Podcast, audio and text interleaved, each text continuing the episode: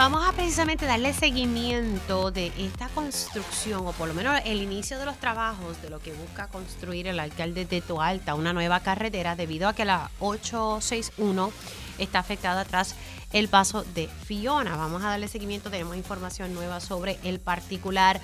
También voy a estar dialogando con el director ejecutivo de ética gubernamental y también el contralor electoral. Le damos, vamos a estar tocando el tema de las expresiones que hizo la primera dama de Ponce. Eh, vamos a dialogar con un legislador municipal de Ponce y también vamos a darle seguimiento al caso de, del alcalde de Arecibo y la determinación, ¿verdad? En, uno de los casos eh, del FE. Y quiero que Me, lo puedan explicar así que todos podamos comprenderlo. Y todo relacionado, ¿verdad? A la contratación de la ex senadora Maritere González.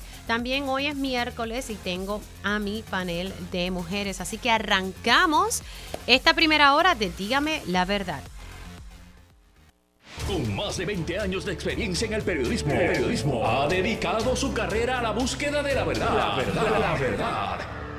De frente al grano, con carácter entrevistará a las figuras más importantes de la noticia. Radio Isla presenta a la periodista Mili, Mili Méndez en Dígame la verdad.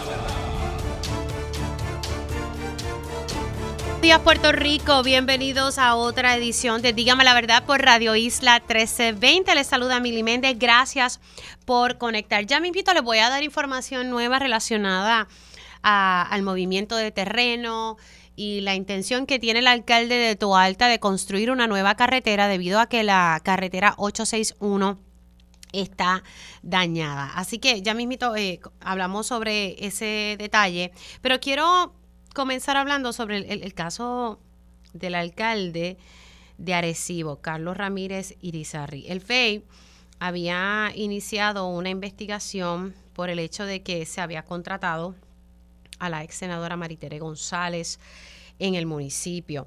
Esto se había denunciado hace mucho tiempo. Eh, se estaba llevando un proceso, ¿verdad?, eh, contra la ex senadora que no había terminado y por tal razón el alcalde entendía que, ¿verdad?, que no tenía que prescindir, de sus servicios. Pero por otro lado, pues ya ella eh, se declaró culpable de, unos cargos. Pues, ¿qué pasa?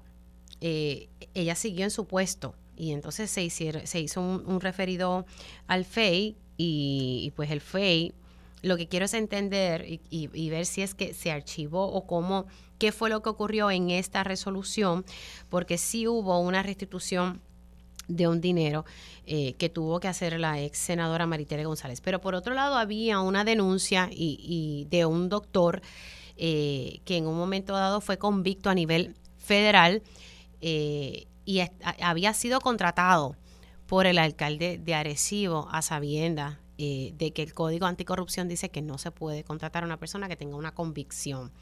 Eh, ya este, ¿verdad? Este funcionario ya no está eh, trabajando para el municipio de Arecibo. Tengo entendido que eso todavía está vigente, pero tengo a la presidenta del panel del FEI en línea telefónica para que me oriente de este caso en particular. Le doy los buenos días a Nidia Coto Vives. ¿Cómo estamos? Muy buenos días y saludos para todos. Quiero que me oriente. Aquí cuando decimos el FEI archivó este caso contra el alcalde de Arecibo, Carlos Ramírez Irizarry, cuando hablamos del caso en particular de la ex senadora Maritere González. ¿Qué fue lo que pasó aquí? Bueno, el caso de la ex senadora fue referido a los fiscales especiales independientes, pues para que hicieran la investigación relacionada con la continuidad de Maritere González, de la ex senadora, eh, prestando servicio en el municipio de Arecibo. Y hago la aclaración de que es que continuó trabajando, porque no fue que fue contratada después de la convicción, sino que ella tenía un contrato con el municipio de Arecibo desde antes de, de resultar convicta, ¿verdad? O de declararse culpable. Ah, después, eh, durante el proceso judicial, y no había, que no había todavía la declaración de culpabilidad por su parte ni la sentencia, pues no había impedimento legal para que el alcalde la mantuviese como contratista, ¿verdad? Porque saben que le acompaña la presunción de inocencia. Una vez ella se declara culpable, ahí es que entonces entra en vigor la ley de que ella está impedida de trabajar en, una entidad pública debido a la convicción. Eh, el alcalde, cuando ella fue sentenciada, solicitó una, uh, una opinión legal eh, en el sentido de que ella se había declarado culpable por delitos menos graves que no constituían depravación moral y que por eso él entendía que no tenía que rescindir los, sus servicios por contrato. Eh, así las cosas, ella continuó trabajando más o menos dos meses después de haber sido, este, de haberse declarado culpable.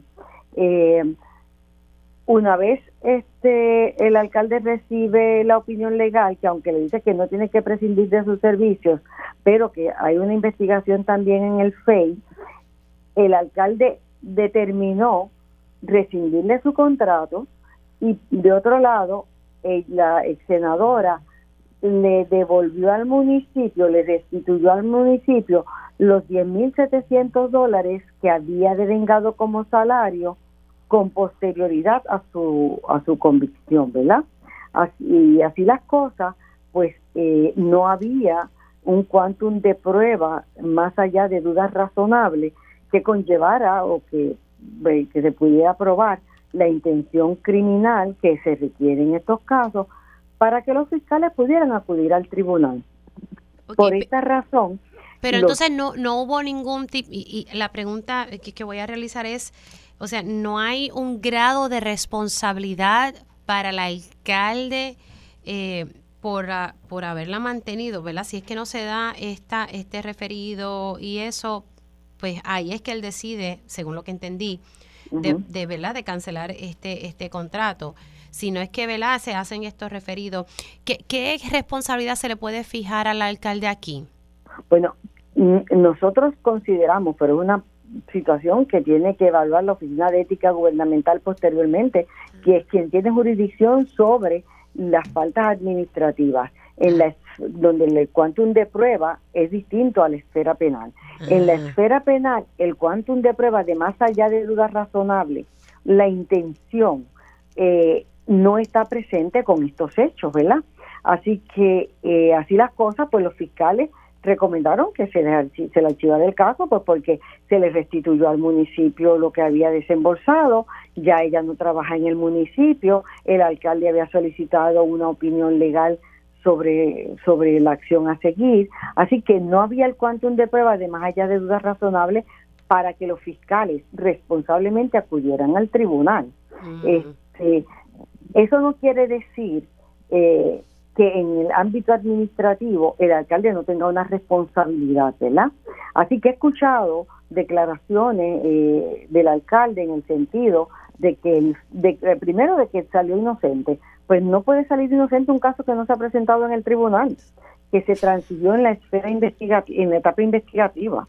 Así que eh, pues, inocente, no culpable, culpable, eso lo determina el tribunal cuando se presentan los casos. Así que es incorrecto hablar de inocencia. Mm. Aquí se habla de quantum de prueba en la etapa investigativa. Eso de un lado. Y eso no lo había. Ahora. No había quantum de prueba. Y es importante señalar que también he escuchado al alcalde hablar de que el FEI lo exoneró penal y administrativamente. El FEI no tiene facultad para exonerarlo administrativamente. Así que administrativamente le corresponde a la Oficina de Ética Gubernamental evaluar los hechos y determinar si el alcalde fue negligente por el periodo de tiempo en que la conservó en el puesto con posterioridad a ella haberse declarado culpable. Este, eh, verá la prontitud con que pudo haber actuado o, no, si, si, si fue muy lento el proceso antes de de cancelar el contrato, etcétera. Eso no nos corresponde a nosotros. Ahora, eh, y señor, estoy dialogando con la presidenta del panel del FEI, Nidia Coto Vives. Eh, ahora, había otro asunto, y ese lo recuerdo bien porque lo, lo había reseñado, y era el de este doctor que había salido convicto en el foro federal y a sabiendas el alcalde lo contrata. Y recuerdo que yo le solicité en múltiples ocasiones reaccionar al alcalde, no me quiso reaccionar y, lo mantuvo trabajando, bueno, luego después lo sacó. ¿Ustedes siguen evaluando ese caso? Ese caso, este, o sea, la resolución es relacionada con el acuerdo en el caso de la senadora Maritere González. Exacto. En el caso del doctor, los fiscales eh, han anticipado a los miembros del panel que ellos también terminaron su investigación relacionada con el doctor y están trabajando en un memorando complementario que le presentarán al panel en su, en su momento determinado, tan pronto lo culmine. O sea, terminaron con la investigación, pero ese informe no se ha presentado ante el panel. O sea, esa parte del informe, eh, o sea, es un informe complementario porque dentro del mismo caso y ese y ese informe todavía no se ha presentado al panel. ¿Eso eh, pasará en las próximas semanas? Sí, yo creo que, que pasará próximamente porque ellos terminaron la investigación. Lo que pasa es que esa resolución lo que recoge es propiamente dicho lo del el caso de Maritere González. Exacto. No, no, y la resolución. Es como cuando vimos el caso de Maritere González, que más o menos en algunas áreas hubo, ¿verdad? Se vio en conjunto con Pereyó, se transiguió Pereyó y el de Maritere González siguió a su curso. O sea, cosas similares, ¿verdad? Que se sí. unas partes y las otras todavía están pendientes. Nidia Coto Vives, muchas gracias por haber sacado unos minutitos para hablar aquí en Dígame la Verdad. Siempre estoy a la orden, pues, para ustedes. Cómo no, cuídese mucho.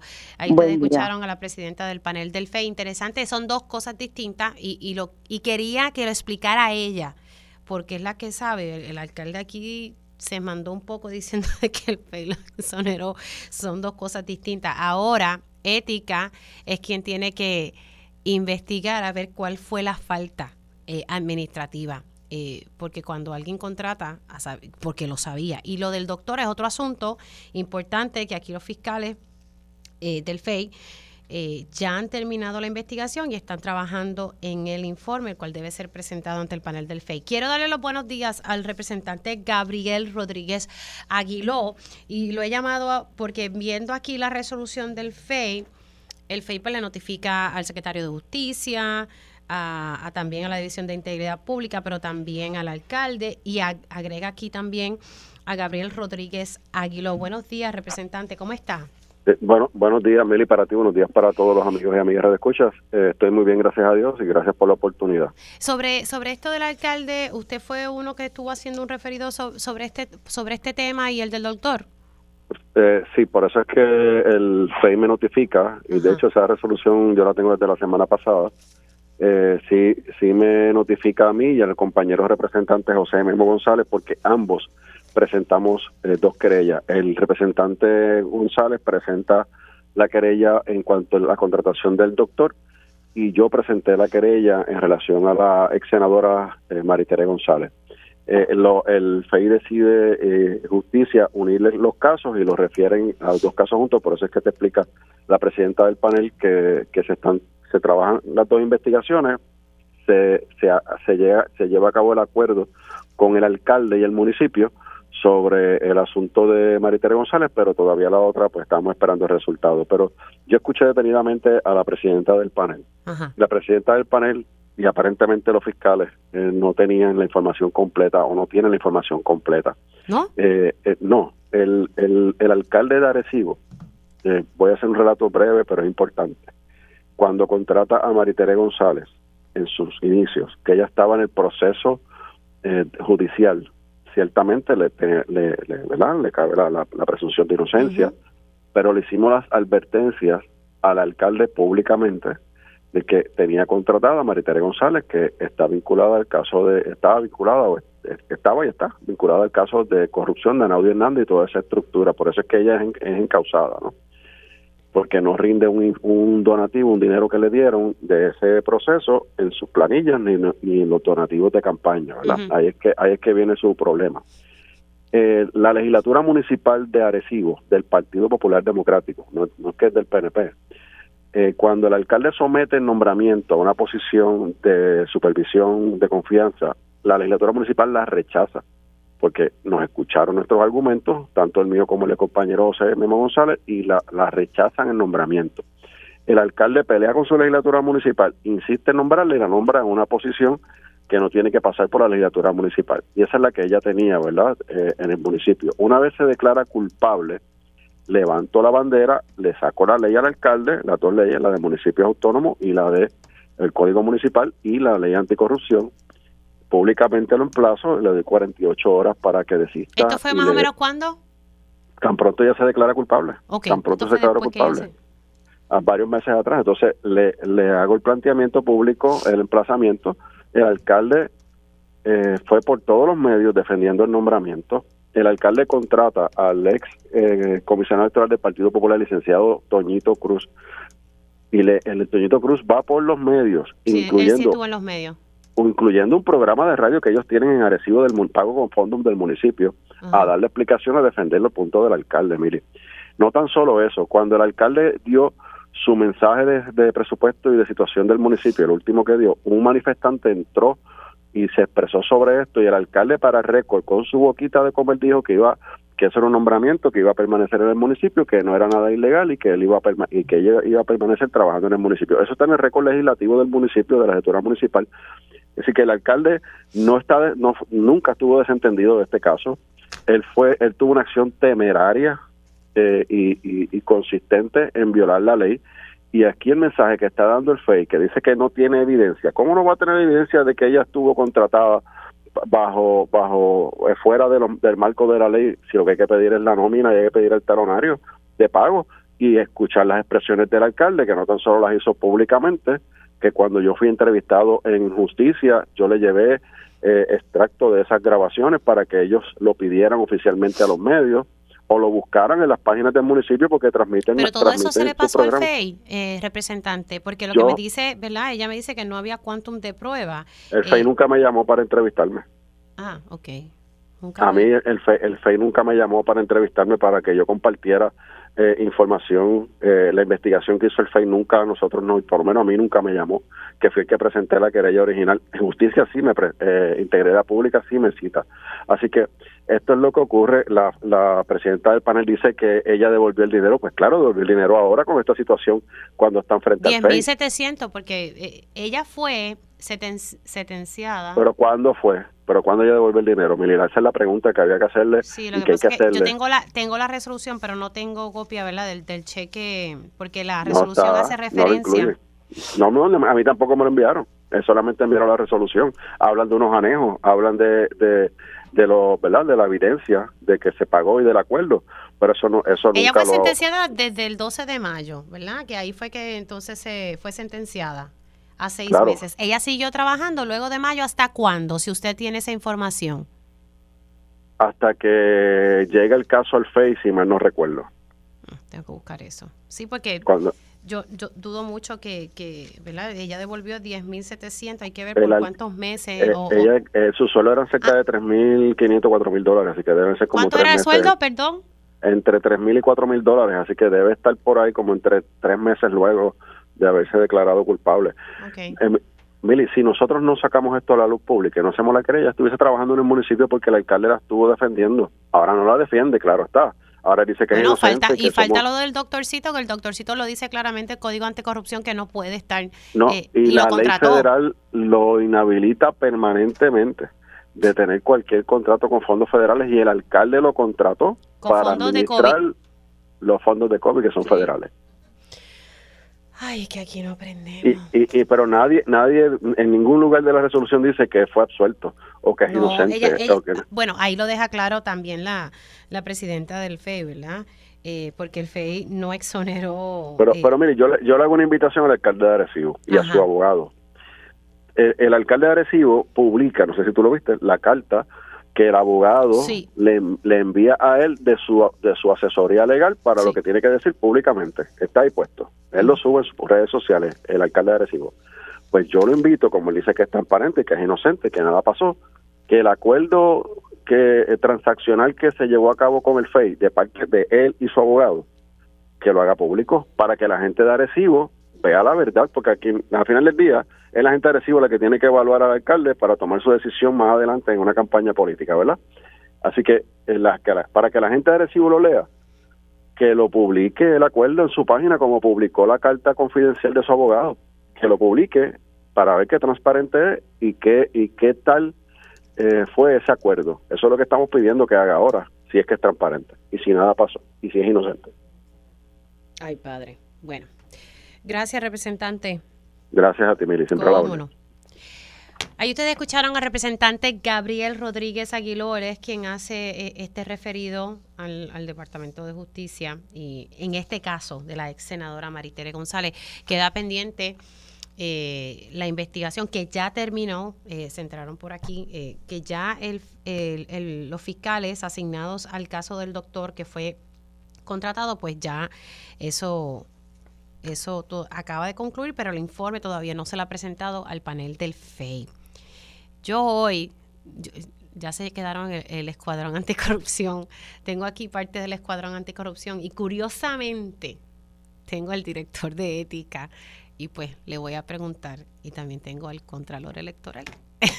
Dios mío, con él necesitaría una hora de show para poder hacerle todas las preguntas y las curiosidades que a uno le, surgen en la marcha. Bueno, antes de irnos a la pausa, quiero, eh, vamos a posponer la otra, eh, te digo ya mismito, a la hora.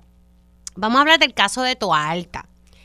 El alcalde de Toalta, y puedo comprender su molestia, está molesto porque tras el paso de Fiona, y tengo entendido que la carretera 861, ¿verdad? Que, es la carretera principal para llegar a Toalta, pues lleva hace mucho tiempo eh, en malas condiciones y tras el paso de Fiona, pues la cosa se complicó.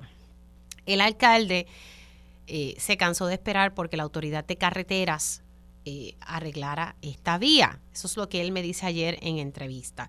Y precisamente ahorita estaba la compañera María de Lourdes Guzmán hablando con Ian Pagan, quien es el agrónomo que ha estado denunciando esta información. Ayer yo la entrevisté. Y también ayer llamé al Departamento de Recursos Naturales para saber qué estaban haciendo. Cuando usted ve las imágenes, las he compartido en mis redes sociales y ayer las compartí aquí, y ve el vídeo es obvio que el alcalde necesitaba permisos para hacer los trabajos que ha llevado a cabo hasta el día de hoy. Él, yo le pedí entrevista, él ayer entró en el programa y me dijo que tenía un permiso que se había reunido en octubre del año 2022 con Agricultura y la Autoridad de Tierras para poder tener acceso a unos terrenos que están calificados como suelo rústico para uso agrícola. Pues el alcalde agricultor y la autoridad de tierra le dieron el permiso para entrar. Eso es una cosa. Otra cosa es que usted lleve maquinaria pesada y que usted comience a remover terreno, ponga relleno, también eh, toque cuerpos de agua, porque para eso se necesitan unos permisos. Ayer el cuerpo de vigilantes eh, llegó allá, intervino. Yo estoy esperando que Recursos Naturales eh, me pueda dar información más actualizada sobre qué fue lo que encontraron ayer, porque tienen que preparar un informe pero también me dio la tarea de llamar a la EPA, porque aquí también hay violaciones federales.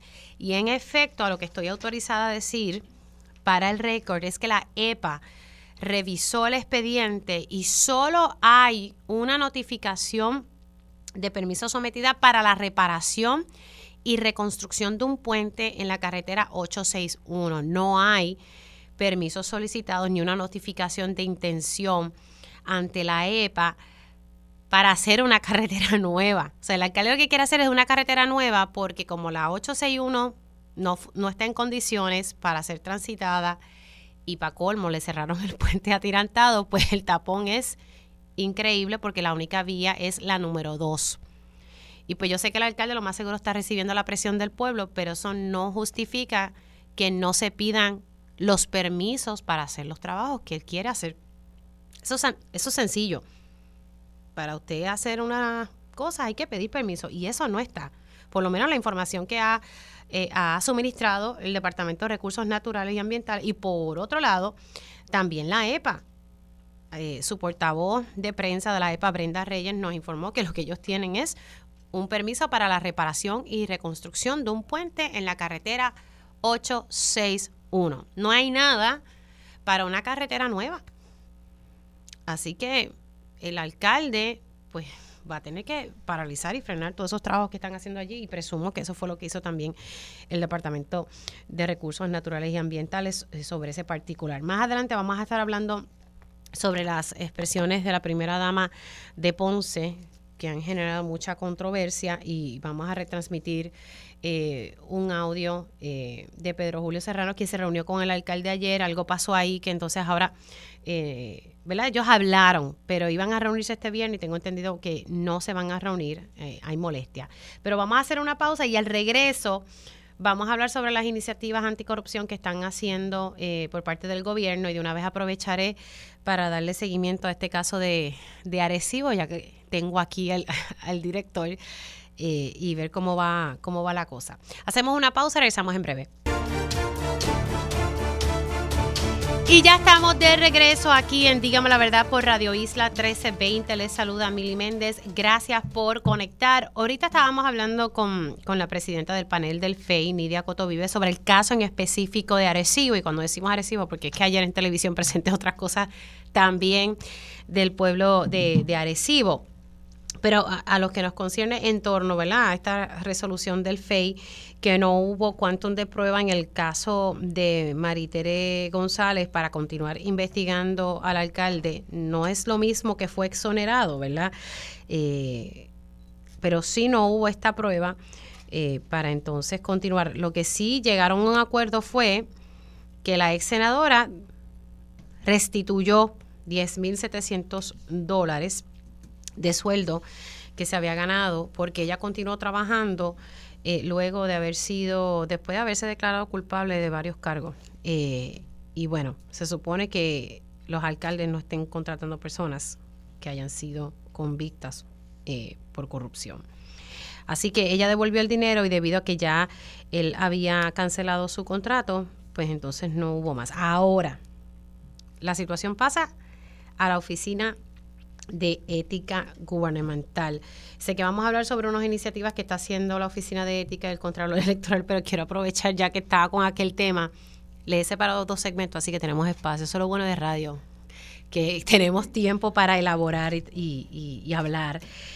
Ella me dice, y cuando digo ella, Nidia Coto vive, me dice, eso no quiere decir que en el ámbito administrativo tenga responsabilidades. O sea, ahora ética gubernamental es quien entonces eh, eh, hace esta investigación en torno al alcalde y agregó al mapa la contratación del doctor que fue convicto a nivel federal y el alcalde lo contrató por servicios profesionales utilizando fondos federales de COVID. Eso no se supone que lo hiciera. Así que, y lo recuerdo bien porque hice hace como dos años una, una nota eh, para Cuarto Poder en aquel entonces, así que lo recuerdo, no me acuerdo muy bien ahora del nombre del doctor, pero bueno. Así que tengo aquí a Luis Pérez Vargas, director ejecutivo de la Oficina de Ética Gubernamental. Saludos, qué bueno verle. Saludos, Mili, eh, el contador electoral, buen día. Y a ver, María, me lo presento y todo, o sea, qué amable. Escuchan, eh, muy buenos días. Saludos, gracias por estar aquí. Y Walter Vélez, el Contralor Electoral, gracias por estar aquí. Mili, siempre es un placer compartir contigo en tu programa. Gracias. Eh, voy a, porque quiero hablar del tema del, de la cuestión de la anticorrupción, me parece que es importante. Eh, pero como tengo dos segmentos, pero quiero hablar con, con, comienzo con el director de la Oficina de Ética, donde lo dejé con la, con la presidenta del FEI. Ella dice ahora que pues le toca el tostoncito eso lo digo yo, ¿verdad? Pero el giro es ese, que le toca ahora a usted el tostón de investigar esto de, ¿verdad? De la contratación de, de Maritere González. Pues correcto, no es un asunto nuevo para la oficina como parte de, de, la, de las prácticas que hemos eh, implementado por el, por PRECO, por el Grupo eh, de Prevención y Erradicación de la Corrupción, está cuando hay procesos paralelos en administrativos y penales. Eh, esto fue un caso que cuando se, se llevan los planteamientos a las distintas agencias, sabiendo que había una investigación penal activa, se detiene el foro administrativo y da paso al, al, foro al foro penal. Para que la gente entienda, siempre se frena en las investigaciones administrativas cuando hay una penal en curso. Correcto, okay. y parte de, la, de, lo, de, lo, que se habla en el camino es, son unas comunicaciones mensuales que surgen con el Departamento de, de Justicia, eh, dejándoles saber o preguntando qué ustedes tienen, qué tenemos nosotros, se paraliza administrativo, sigue penal, si ustedes no tienen nada penal, sigue proceso administrativo y una vez finaliza, eh, llega a la oficina. Casos recientes que se trabajaron de esa forma eh, y se resolvió en la oficina hace poco fue el caso de, de Eric Alfaro, el examinador de ACEF. No, no, tuvo éxito a nivel penal, hubo eh, querella administrativa y se impuso multa. El caso del, del alcalde de la Junta, Balbucea, no hubo éxito a nivel penal, pasó el foro administrativo, la querella está pendiente, trabajando, se fue presentada y se está trabajando en la oficina. O sea que este caso, si entran a los, a, los pormenores, porque es un caso que va a estar en investigación de la oficina, es un caso adicional que finaliza el proceso eh, penal eh, sin éxito o sin la prueba, obviamente, el quantum de prueba más allá de dudas razonables, el quantum de la oficina es clara y robusta convincente. Era preponderancia de la prueba, que era un cuanto más liviano. Hace seis meses el Tribunal Supremo en votación 5 a 3 eh, cambió el quantum de, de, prueba de la oficina, o sea que ahora es un poco más difícil eh, ah, probar los casos. Gracias al Supremo. Sí, fue una votación 5 a 3, dejando saber que, la, que la, la, preponderancia que había sido la historia de la oficina en 35 años atender casos administrativos, ahora es clara y robusta y convincente. Y quiero tener eso claro porque me parece importante, que, que, que, ese detalle es bien importante. O sea que el Supremo exige ahora que se presente más evidencia para que la gente lo comprenda. Claro, en, en, Arroyo Habichuela una preponderancia es que hay, hay unos hechos, puede haber una historia eh, que exculpa, una historia que, lleva a la persona a ser eh, culpable y con cualquiera de las dos bases el juzgador puede entender que fue la posibilidad de que el evento ocurrió. En clara y robusta convincente desaparece la parte de que eh, eh, exonera, tiene que haber una, una causa, utilizando el vocablo de, de, la, de, la, de la opinión del, del Supremo, que no cree duda en el juzgador es casi quizás una, más allá de dudas, pero a nivel, a nivel administrativo. O sea que con eso trabaja la oficina y que quiera buscar el caso es OEG versus Martínez Girau. Eh, partiendo de esa premisa, la oficina va a analizar eh, los expedientes. Desde hoy había comunicación con el panel del FEI para obtener copia de lo que ellos tienen. Eh, para entonces la oficina iniciar su investigación, aquilatando la evidencia que, que tuvo el FEI, que obró en sus expedientes y, conociendo que el otro señalamiento aún no ha concluido, que es el caso que bien menciona de, del doctor también eh, convicto, eh, ese caso justicia los unió eh, cuando refirió al, al FEI, posiblemente la oficina lo una cuando lleguen, dependiendo cuándo tarde, empezaremos con lo, con lo, con lo que llegue del caso de la ex senadora y, veremos el curso eh, a seguir en la investigación administrativa que hace la oficina. Y el doctor, para beneficio de las personas, es Edgar Cancel Zapata, quien fue contratado por el municipio. Así que eh, la oficina de ética le va a pedir hoy copia al FEI de, todo el expediente para entonces eh, seguir la investigación en curso. Correcto. hoy hubo comunicación en la mañana, está en la producción de documentos y llegará quizás en el transcurso de esta semana o en la o en la o en la próxima y los abogados de la oficina pues harán lo propio. Lo propio del con en el caso del doctor Edgar Cancel Zapata, la investigación terminó según me dijo la, la presidenta del FEI, no obstante ese informe no se ha presentado ante, el panel. Hasta que eso no ocurra, ustedes no pueden eh, continuar eh, investigando o no pueden hacer una investigación administrativa. En ese caso no, porque no sabemos qué concluyó el, grupo de, fiscales especiales que van a recomendar al panel en pleno si es si es que se van a presentar cargos, si no, si es un acuerdo de transacción, este pues no, no sabemos y sería pues responsable o prematuro hablar sobre ese segundo caso. Eh, si la, la comunicación con el FEI eh, está, eh, ahora que finaliza uno de, de los casos de la ex senadora, digo, del alcalde que involucra a la ex senadora, porque la Oficina de Ética Gubernamental no tiene jurisdicción sobre legisladores. Eh, si el caso de la ex senadora empezó con los informes financieros que rendía ética y eventualmente pues eh, si hay ámbito penal para las actuaciones de los legisladores y por eso fue que ella eh, resultó convicta. Paso al, al, Contralor eh, Electoral, Walter Vélez. Algo aquí con Arecibo, ya que estoy observando que está bastante calientito el, alcalde. bueno, Mili, yo creo que la primera periodista que me pregunta, precisamente la semana pasada publicamos las auditorías de Arecibo. En el caso del alcalde eh, Irizarri, eh, la cantidad de multa fluctúa entre los 3.400 dólares. 33.400 dólares. Perdóname, 33.400 dólares. ¿Y por qué, qué pasó ahí? Pues, eh, Mili, esta es una campaña eh, que tuvo siete hallazgos. No radicaron informes de ingresos y gastos eh, no depositaron en la cuenta donativo que recibieron en la campaña. No, por parte, espérate. Siete hallazgos, no radicaron informe de ingresos y gastos. Y que, ingresos no depositados en las cuentas de campaña. Wow. Ingresos y gastos no informados y cuentas por pagar no informadas. Eh, donativos en exceso del límite dispuesto por ley. Donantes no identificados eh, pautas en medios sin hacer el prepago. Recuerda que la ley ahora dispone que, para hacer una pauta en un medio tiene que haber un prepago. Eh, no contestaron varios de los señalamientos, orden de mostrar causa que la oficina le, envió y, controles internos, deficiencia en controles internos fue lo que encontramos en esa campaña. Por lo tanto, se adjudicó una multa de 24.400 dólares y tiene que devolver al Departamento de Hacienda, aparte de los 24.000, una penalidad de 9.395 dólares. Ok, o sea que tiene una multa de 24.400 y, y unas penalidades a 9.300 y eso entonces es lo que llega a los 33.000. Eso llega a los 33.000 un poco más. Yo creo que sí, como un, poquito. ¿Y ya comenzó a pagar o está objetando el alcalde? Pues tiene el derecho a acudir al tribunal y pedir una, una revisión. ¿Lo han hecho? no, en este momento no lo han hecho. ¿Una joyita? Eh, fue, fue un caso difícil para la oficina. ¿Por qué? Eh, porque no acudían a las citas, los citaban, nos enviábamos las órdenes de mostrar causa, eh, no nos presentaban la factura, los documentos, los estados de cuenta. Fue, fue, fue, bien complicado. Pero ahí está el, el resultado. la semana pasada la hicimos pública.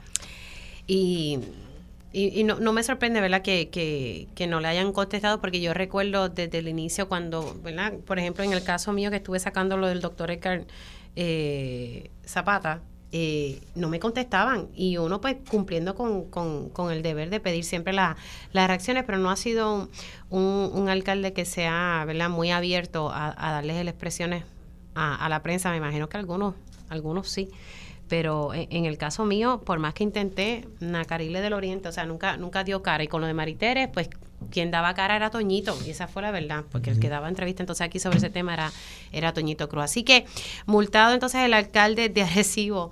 Ajá, qué bueno, para que entonces tener eso ahí en récord. Bueno, vamos a hacer una pausa. Y ahora en el próximo bloque hablamos sobre los esfuerzos que, que están haciendo las distintas agencias, entiéndase justicia, el FBI, Hacienda, Ética, el Contralor Electoral, eh, pues para combatir los casos de corrupción. Hay personas que entienden que, no se está haciendo nada o por lo menos no confían ¿verdad? en las instituciones y ustedes están haciendo este esfuerzo a ver si se puede recuperar un poco la confianza eh, del pueblo en, la, en las instituciones que, que tienen que fiscalizar. Hacemos una pausa, regresamos en breve.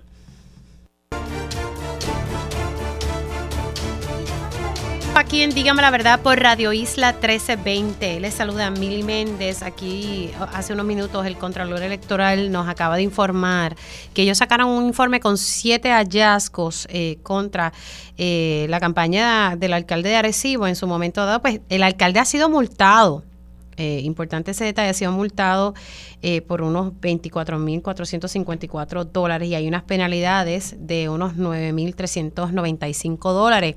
Varias cosas, ¿verdad? Ingresos no, no depositados, donativos en exceso donativos no identificados, no se sometieron los, eh, ¿verdad? el informe de ingresos y gastos, entre otras cosas. Así que la multa en total, eh, como unos 33.700 dólares por estos eh, hallazgos irregulares en su campaña. Y, esto, pues, lo, acaba de decir aquí el, Contralor Electoral Walter Vélez. Sigo precisamente con él y con el director de la Oficina de Ética. Y es que ellos han realizado, están haciendo una iniciativa. Ustedes se acuerdan que antes hablábamos mucho de que las distintas agencias se reunían, eran, pues, el, yo le digo el Escuadrón Anticorrupción que se reunían. Hubo un momento dado que dejaron de reunirse y esa fue la realidad. Eh, parece que retomaron eh, nuevamente estas reuniones y pues ellos están hablando de, las iniciativas que están realizando. Así que a Luis Pérez Vargas eh, continúan esas reuniones, se retomaron desde el año pasado. Es, desde el 2021, eh, obviamente yo, yo, asumo la dirección en el 19, hubo reuniones, hubo, hubo cambio de gobierno, claro. Eh, sí hubo inestabilidad en el grupo y eso no, no, hay, no, hay, no hay por qué taparlo, ¿sabe? Hubo momentos que hubo tres secretarios de justicia, dos secretarios de hacienda, eh, o sea, hubo cambios trascendentales y, y, hemos retomado desde que la, obviamente la ley le asigna al director de ética presidir el grupo y tomamos esa, esa, esa encomienda muy seriamente. De ahí surge esta plataforma de Preco, eh, precopr.com, eh, Grupo para la Prevención y Erradicación de la Corrupción, de unir esfuerzos para este tipo de, investigaciones sobre y que la gente conozca cómo denunciar un acto. Eh, si accede a precopr.com, le va a demostrar primero a guiar qué puede ser una falta administrativa y qué puede ser un delito para que la persona que desee denunciar sepa qué escoger y, qué plataforma o qué link eh, utilizar para, para hacer la, la, denuncia. También está la información que si quiere hacerlo por correo, se le dan las direcciones postales de cualquier agencia, si lo quiere hacer en línea, si lo quiere hacer personalmente, también lo puede hacer. Eh, define las diferentes modalidades, lo que es la, corrupción social, la política, la privada, para que las personas puedan tener eh, una, una historia y una educación de los, de los procesos y escuchando obviamente al contador electoral de, eh, y es un gran ejemplo de lo que es prevención y fiscalización, como la, la Contraloría, digo, él hablará más en detalle sobre eso, educa a los, a los candidatos de cómo tienen que hacer las cosas políticas de su campaña y eventualmente entonces eh, multar si la persona no sigue esa guía. Y es lo mismo que hace ética. Educamos a todos los servidores públicos eh, y si no, obviamente también pasamos, el año pasado recolectamos 180 mil dólares en, en, multa en lo que va este año fiscal. Ya van cerca de 115 mil dólares en multa, dinero que va al, al Fondo General pero es parte de la política. Los prevenimos, se educa, estamos haciendo el Ética Tour, sobre 40 municipios llevamos ya eh, eh, en estas visitas, pero la fiscalización está, también está presente con las sobre 70 querellas del año pasado y las y las treinta y tantos que van en el presente año fiscal. Ese dinero que ustedes eh, logran de esas multas, tanto ética como el Contralor Electoral, que esperemos que Arecibo pague los 33.700 dólares, ¿a dónde van? Fondo General, ¿sabe? en el caso tampoco de ustedes, no, no, no. No, se queda con esos chavitos. En la oficina del Contralor Electoral todo va al Fondo General. Antes teníamos una cuenta eh, para las devoluciones, como explicaste, con, por ejemplo, los nueve mil y pico dólares, iba a un fondo de la oficina del Contralor para atender el asunto de orientación a la ciudadanía, orientación a los candidatos, a los funcionarios electos, y, se diseñaban planes de adiestramiento. Ya en esta ocasión ese dinero... Pues la Junta envió una carta circular hace como tres años diciendo que todos los fondos especiales pasaban a, al gobierno de Puerto Rico. E, e, eso derrota también la, teoría de que las agencias eh, administrativas como las nuestras eh, multan para quedarse con el dinero y para poder engordar su, su presupuesto y eso, eso es falso. La oficina, ambas oficinas hacen el trabajo de multar, recobrar el dinero y remitirlo a Hacienda, eh, obviamente en conjunto con el secretario Párez, que también forma parte de esta iniciativa. No obstante, por eso vienen las necesidades que en instancia eh, requerimos de un presupuesto adicional para seguir haciendo nuestra, nuestras funciones, comunicaciones que ya le enviamos a la, a la Junta, el año pasado atendieron en parte para mejorar el salario de nuestras agencias fiscalizadoras. Ellos reconocen el trabajo que hacemos y este año pues no será la excepción en esa solicitud de presupuesto adicional para el presupuesto 22, 23, 24. Y, y, le urge para entonces poder hacer el, trabajo investigativo y de fiscalización. Claro, es importantísimo, Mili, si las agencias fiscalizadoras no cuentan con los recursos necesarios para poder combatir la corrupción, pues definitivamente afecta eh, eh, esa iniciativa. En el, en el caso voy a hablar en particular del caso de la oficina del Contralor. Hemos hecho los reclamos eh, constantemente a OGP y a la Junta sobre la importancia de que la oficina tenga los recursos necesarios. Eh, nos hemos reunido con la Junta de Control Fiscal, nos han atendido, pero estamos haciendo los reclamos porque... ¿Cuánto ustedes le están pidiendo eh, en el caso suyo? 3.1 millones, 3.1 millones de, de dólares eh, teníamos 27 auditores, hoy nos quedan 15 auditores, eh, con 5 partidos, con más candidatos. Eh, terminamos el 100% de las auditorías, eso redundó 2.3 millones de dólares al gobierno en este año fiscal. Sobrepasamos el presupuesto que nos, que nos otorgó la Junta. Eh, y ese es nuestro trabajo, pero yo te tengo que decir claramente que falta hacer trabajo en la oficina del Contralor porque no tenemos los recursos. todos los recursos los destinamos a las auditorías, pero como muy bien dice eh, el director de ética, hay que hacer un trabajo de orientación, de prevención para, para evitar que siga ocurriendo la, la corrupción. Y ese es nuestro mensaje al gobierno que este, este tipo de iniciativa que creó Pérez con este grupo, de hecho, que le tengo que dar las gracias, que la oficina del Contralor no estaba incluido en este grupo. El año pasado. Lo incluyeron entonces ahora. Pérez, Pérez, nos hace una invitación y, y, ha sido fenomenal eh, la, la, la colaboración entre agencias, por eso se están viendo tantos casos. Hay una integración entre las agencias compartiendo información, combatiendo la, la corrupción y yo creo que la Oficina del Contralor Electoral este, debía estar ahí y, accedimos rápido a la, a la, invitación que nos hizo Pérez para que fuéramos parte de este grupo. Un punto importante que dice el Contralor Electoral es eh, no, no hay protagonismo en el sentido de que el caso llega a un feliz término, sea penal estatal, sea penal federal o sea administrativo. En cualquier iniciativa o en cualquier caso que una de las agencias representadas en el grupo de, de PRECO llega a un feliz término, de manera directa o indirectamente hubo una colaboración de la otra agencia, sean estatales o federales, eh, se trabaja de esa forma. Y, por eso no, es importante quién lleve el caso. Sé que siempre se, se esta teoría de que si los federales no están, no pasará nada.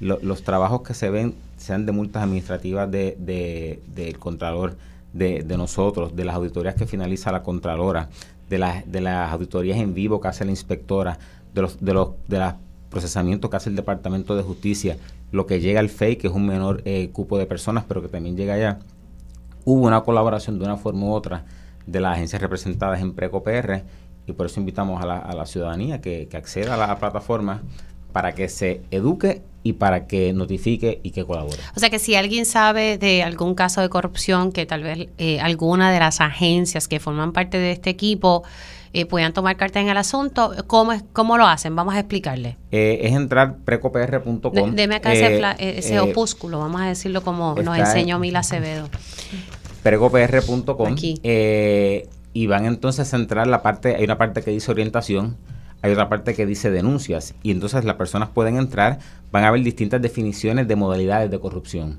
Luego eh, se, le, se, dice, mire, identificar lo que es una falta administrativa de un delito. Y eso va llevando a la persona al momento de denunciar. Y cuando va a escoger lo que está denunciando, llega a la plataforma del Departamento de Justicia o llega a la plataforma de la Oficina de Ética Gubernamental. De igual dice, desea denunciar de manera presencial, están las informaciones, direcciones de cada agencia aquí representada en Preco para que la persona pueda llegar hasta allá por correo, por teléfono. Sabe que hay distintas medidas. Todos los casos que hemos visto que tienen revisión en los tribunales, toda agencia administrativa tiene revisión en los tribunales, eh, requiere de testigos, prueba documental, testificar. Y muchas veces parte de la educación del pueblo es que con una foto, con un estribillo en, en una de las plataformas electrónicas, los casos no se prueban. Hace falta evidencia, personas que se sienten, porque hay que garantizarle también a los ciudadanos el debido proceso de ley, sea en el foro administrativo, sea en el foro penal. Eh, pero importante la colaboración ciudadana, como la policía, que también forma parte del grupo, siempre pide colaboración a través del 343-2020 para atender casos, para solucionar casos en los foros administrativos que pueden llamar eh, delitos de, de cuello blanco o faltas administrativas también hacen falta testigos y entendemos que esta plataforma era necesaria y es un esfuerzo de unión que las agencias federales están por invitación y accedieron a formar parte de, esta campaña, eh, son los resultados que se están obteniendo. Eh, así que nada, ahí es cuestión de entrar a, ese link, a, esa página que es precopr.com, p r e precopr.com y ahí entonces ustedes se pueden orientar y también eh, someter algún tipo de denuncia. Mire, y, y sobre la licenciada Soraya de Abuso todavía el tribunal no, no le ha dicho nada, entre ayer y hoy. No, no, el caso se vio obviamente la, la, la semana pasada, la, la demanda que, que encontrado la oficina eh, y el proceso que siguió la oficina, pues el, el, el, el, juez este pues tuvo los planteamientos de ambas partes y está en el proceso de determinar eh, que seguirá eh, y estaremos atentos a eso. La oficina mantiene su, misma postura desde el día uno de que todo funcionario electo. Eso debería pasar próximamente, ¿verdad? Sí, entiendo que en esta fase eh, inicial, eso fue el pasado miércoles, sí, estamos cumpliendo una semana y, y, veremos, pero la postura de la oficina es la misma del deber de estos delegados a rendir informes financieros ante la oficina de ética gubernamental. Bueno, ¿Algo más que quieran agregar? ¿Me queda qué? ¿No? Ya, muchachos, me tengo que ir de milagro. No me han dicho, no me han hecho así el ir aquí. Gracias a ambos, eh, tanto el Contralor Electoral como el Director Ejecutivo de la Oficina de Ética. Hacemos una pausa y, vamos a tocar el, el, caso de Ponce y las expresiones de la, de la primera dama. Y ya estamos de regreso aquí en Dígame la Verdad por Radio Isla 1320. Les saluda Mili Méndez. Gracias por conectar. Y ahorita tenía una entrevista con José Alberto Hernández. Lo vamos a llamar ahora, Ira, eh, para poder dialogar con él. Pero vamos a poner primero. La primera dama de Ponce hizo unas expresiones y que pues han revoltado el avispero y, y entiendo por qué. Y y pues muchas reacciones. Eh, y entonces eh, eh, Pedro Julio Serrano tuvo una conversación con el alcalde, al parecer habían llegado a unos acuerdos y, se iban a reunir este viernes. Esa reunión no se va a dar. Vamos a escuchar qué fue lo que dijo aquí en, el programa de Damaris Suárez ahora, lo que dijo Pedro Julio Serrano. Bueno, tendríamos una reunión si se cumplen con los acuerdos que se llegaron en la conversación de esta mañana. Y esos acuerdos no se han cumplido, empezando porque las declaraciones que se iban a enviar a la prensa iban a ser declaraciones en conjunto y que iban a tener expresiones tanto del alcalde como mías. Ese no es el caso, según tú acabas de leer, en las expresiones que envió la oficina de prensa del municipio autónomo de Ponce. Así que el primer acuerdo, que fue enviar declaraciones en conjunto, no se cumplió. Y en esas declaraciones iban a haber otros dos acuerdos que se iban a anunciar en esa declaración y eso no ha ocurrido tampoco.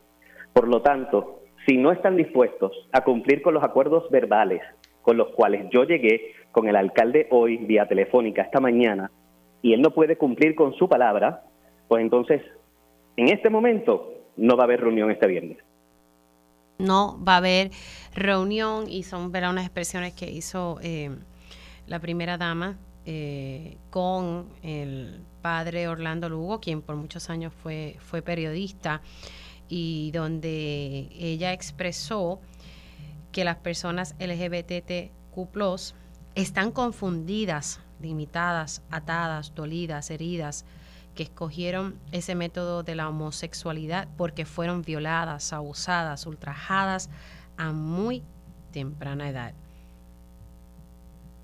Bueno, eso es parte de las expresiones eh, y estoy al aire. Espérate, vamos a ver aquí, disculpen. Estoy al aire el que me está llamando. Bueno, tengo en línea telefónica eh, para reaccionar a, estas expresiones a José Alberto Hernández. Él es legislador municipal del Movimiento Victoria Ciudadana en Ponce y pues eh, me dicen las personas que están por allá en el sur que la cosa está color de hormiga brava. Saludos, eh, señor Hernández, ¿cómo está? Buenos días, Mili, estoy bien. Un saludo a ti y a toda tu audiencia. Bueno, ¿cómo está la cosa ya en torno a este tema? Pues mira, eh, Ponce está que arde, sin duda, en estos días, tanto en el sentido político como en el sentido físico, ¿verdad? Y, me tomo un minutito eh, para traerte un planteamiento también de que hemos tenido en Ponce una racha de fuegos en el casco urbano eh, más de uno cada 15 días en lo que va de año y todavía no se ha hecho nada, así que Ponce sin duda está que arde y especialmente pues con estas expresiones que hicieran tanto la primera dama como posteriormente el alcalde. ¿Y qué, cuál es el sentir en el caso suyo sobre, sobre este tema? Pues me parecieron eh, unas expresiones muy desafortunadas eh, y prejuiciadas de la primera dama eh, y que entonces después se terminan reiterando en un sentido por el alcalde en expresiones que hace posteriormente donde eh, hablando de orientación sexual, hace una comparación con alcoholismo, hace una comparación con, ¿verdad? con enfermedades. Eh, y eso, pues sin duda, eh, es sumamente preocupante. Pero más allá de las expresiones que, que pues sí son insensibles, sí son prejuiciadas, lo que hay que ver también es qué implicaciones tiene esto en el sentido pues del ambiente laboral en el municipio de Ponce, de las contrataciones en el municipio de Ponce, de los servicios que se ofrecen a las personas de la ciudad. Y hemos visto pues denuncias que se han recogido en diferentes medios sobre personas que se han sentido discriminadas eh, ya sea por eh, su orientación sexual ya sea por sus creencias religiosas y eso pues sin duda es sumamente preocupante. Ahora eh, también y fíjese este, esta información yo la había escuchado pero la había escuchado como dicen por ahí por lo bajo y era lo que ocurrió en la Casa de Alcaldía de la obra eh, teatral eh, El alma de nuestro pueblo, en la que figuran B gigantes y que, y que fueron removidos. Y en este caso, pues se habla públicamente sobre esto y dice que por supuestamente considerarla como algo pagano. Sí, sí, ha habido, ¿verdad? Esos comentarios en esa misma entrevista donde la primera dama hace eh, los comentarios eh, ¿verdad? sobre la orientación sexual, también hace unos comentarios eh, sobre el carnaval y sobre la cultura en Ponce, que pues también sentaron muy mal en la ciudad, eh, una ciudad que está muy orgullosa de su cultura, de sus tradiciones y donde hay personas que, ¿verdad? contra todos los obstáculos posibles, se han dedicado a preservar y a defender nuestra cultura. Y pues en ese sentido es, es preocupante que eh, se quiera utilizar una visión, ¿verdad?, este, parcializada, una visión eh, tal vez un tanto de, fanatismo para entonces atacar a las tradiciones y a la cultura ponceña. ¿Algún tipo de acción que se vaya a tomar o ya esto, verdad, queda aquí sobre unas expresiones desafortunadas de, de, la primera dama? Pues no creo que pueda o que deba quedar ahí, ¿verdad? Porque no solamente son las expresiones de la primera dama, sino también son las expresiones del alcalde. Y como te decía, hay que ver las implicaciones que tiene esto más allá de esas expresiones. Y me parece que tenemos que hacer los esfuerzos para que se den dentro del municipio de Ponce este, y desde el Ejecutivo unos espacios seguros donde las personas que sientan que pueden haber sido discriminadas eh, tengan una oportunidad de, en un ambiente de confidencialidad, en un ambiente que esté libre de presión y de coacción, puedan traer sus quejas, ¿verdad? Y, que ese discrimen eh, se pueda atender y se puedan tomar las medidas correctivas. Eh, si eso no pasa desde el Ejecutivo, pues entonces tendremos que ver si desde la legislatura municipal eh, y como parte de ese sistema de pesos y contrapesos del gobierno municipal, pues nosotros podemos tomar acción para asegurar que eso se dé y velar porque no se esté dando un ambiente en el municipio donde reine la discriminación y donde reine eh, la marginalización de personas por su orientación sexual o su creencia religiosa. Ahora, ¿cómo usted puede, como legislador eh, municipal y que están que está allí, cómo usted puede evaluar la ejecutoria del alcalde de Ponce? Pues mira, creo que te puedo contestar con el ejemplo que te traía ahorita de los fuegos. Este, esta situación no es de este cuatrenio, esta situación viene desde antes. Y desde el inicio del cuatrenio del 2021 ya tenemos toda la información para actuar eh, y tomar medidas sobre estos asuntos. No es hasta un fuego que ocurre esta semana precisamente que ahora vienen a decir que van a empezar a buscar la información y empezar a preparar planes. Dos años después, prácticamente, un año y pico después, de que nosotros en la legislatura municipal ya hayamos hecho vistas públicas con bomberos, con acueductos alcantarillados y con otras dependencias, tanto del municipio como externas. Eh, y pues esa falta de acción del municipio. En ese sentido se refleja en muchas otras cosas, se refleja en la pérdida de unas viviendas que la autoridad para el financiamiento de la vivienda le traspasó al municipio para que se le entregaran a personas que hayan perdido sus hogares eh, por los terremotos y que luego de que no se hicieran las gestiones se perdieron nueve de ellas que habría que entonces devolverlas al gobierno central. Y se traduce en un montón de otros problemas que este gobierno no ha tenido la capacidad de atender. Así que, ¿verdad? Hay que ir más allá de las promesas, hay que ir más allá de las palabras y hay que buscar la acción, especialmente de un gobierno que eh, su carta de presentación cuando el, el señor alcalde era candidato era que era el cambio, ¿verdad? Que venía a ser algo distinto a las administraciones anteriores y pues la verdad es que ese cambio ni se ha visto ni han podido cumplir con las expectativas de las personas que confiaron en ellos. Ok, perfecto. Bueno, vamos a ver, ¿verdad? Eh, y ya vimos, ¿verdad? Que Pedro Julio eh, Serrano, ¿verdad? Un líder de la comunidad LGBTQ+, pues no, no va a estar reuniéndose eh, con el alcalde. Gracias, gracias por haber entrado unos minutitos aquí en Dígame la Verdad, José Alberto Hernández. Gracias, gracias a usted y buen día. Cómo no, legislador municipal en Ponce por el movimiento Victoria Ciudadana reaccionando a las expresiones de la primera dama de eh, Ponce. Vamos ahora porque acaba, e, esta mañana nos enterábamos de que eh, se había encontrado el cuerpo de una mujer eh, supuestamente con una herida de bala eh, a orillas de una carretera eh, en Juncos. Eh, ya mismito conectaremos. Es que nos habían dicho que íbamos a tener información actualizada por parte de la oficina de prensa de Caguas. Más adelante cuando no, no, bueno, cuando puedan atender, ¿qué fue? Que no nos pueden atender ir aquí. Ah, ok, pues todavía ellos no tienen esa información, que me habían dicho que, que sí. Eh, para ver eh, detalles sobre esa, esa información eh, que se informaba, ¿verdad? vaya la redundancia, pero eso que surgió está en horas de, de la mañana. Más adelante, cuando, se, cuando puedan entrar, entonces le, daremos los detalles. Mientras tanto, a las 11 y 7 voy con mi panel de mujeres. Ellas llegan a defender firmemente su postura ante los asuntos del país. Ahora, llega nuestro panel de mujeres en Dígame la verdad. Y ya estamos aquí con mi panel de mujeres y le doy los buenos días a la licenciada Carmen Lebrón. ¿Cómo estamos? No tengo a Carmen. Pues le doy los buenos días a la licenciada Amarilis Pagán. ¿Cómo estás, Amarilis? Hola, hola, buenos días. Un saludo para ti, para las compañeras que están en el panel y para las personas que nos están escuchando. Y hoy, en sustitución de la compañera Eda López, está la licenciada Adriana Gutiérrez. Buenos días. Buenos días, igualmente saludos para ti, para las compañeras y para las personas que están sintonizando el programa. Bueno, lo voy a, a, coger donde eh, lo había dejado con mi última entrevista. Eh, déjame ver qué me dice aquí. El, disculpe, estamos en vivo y necesito ver. Ok.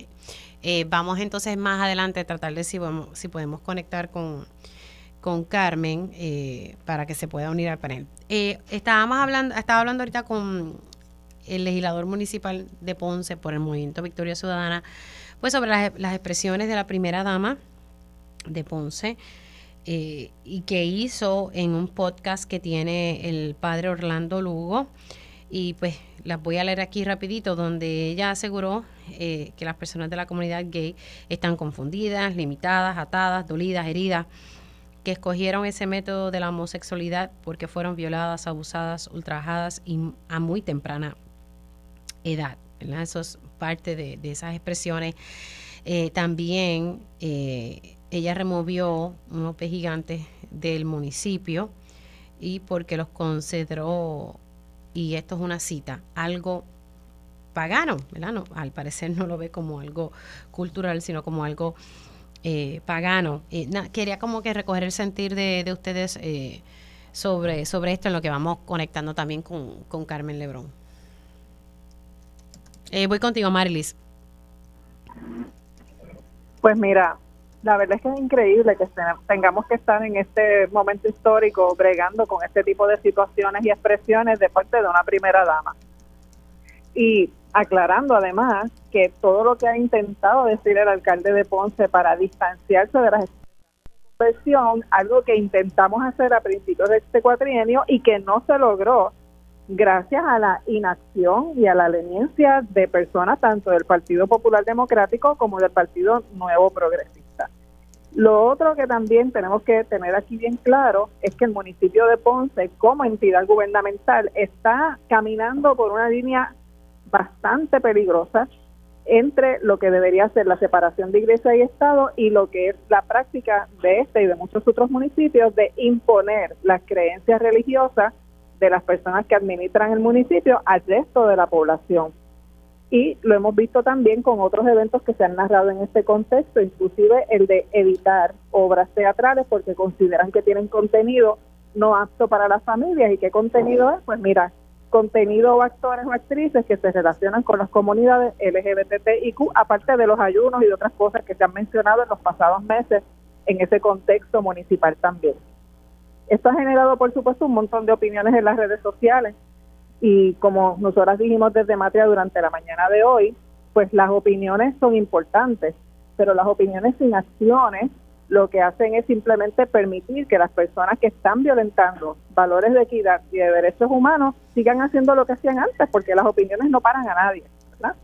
Y nosotros estamos pidiéndole a la gente que, que ejecuten acciones específicas para pedir al municipio de Ponce, número uno, que cese y desista de las acciones que son violatorias de la separación entre iglesia y Estado, que sean transparentes y que comiencen a trabajar desde lo que nuestra constitución dice que debe hacer el gobierno y desde lo que la ley de municipios autónomos le impone, que es velar por el bienestar, la salud y la, la, el desarrollo humano pleno de toda su ciudadanía, independientemente de su orientación sexual o identidad de género, que además cesen y desistan de permitir la participación o la intromisión de grupos o creencias religiosas en la gestión municipal y que además tengan acciones afirmativas. Eso lo, pidió CABE en una carta que se debe haber enviado ya al alcalde de Ponce, que ejerzan acciones afirmativas para garantizar que dentro de ese espacio municipal no haya ningún tipo de discriminación en contra de personas de las comunidades LGBTIQ.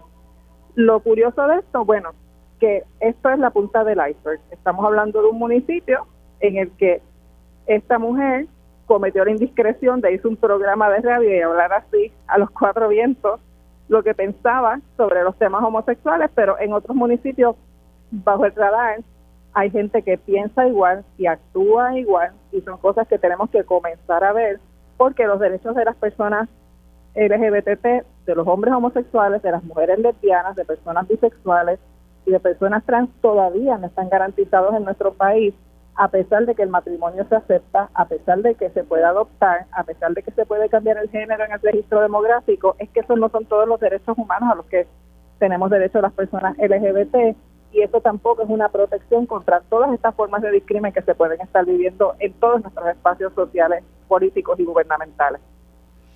Voy a pasar ahora, le doy los buenos días a, la licenciada Carmen Lebrón, que se acaba de, conectar. Saludos, Carmen.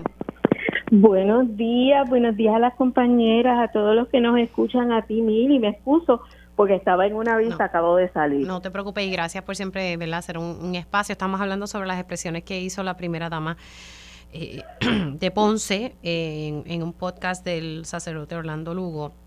Y ya Amarelisa había terminado su turno. Voy a pasar con la licenciada Adriana Gutiérrez y luego voy con Carmen. Adelante, Adriana.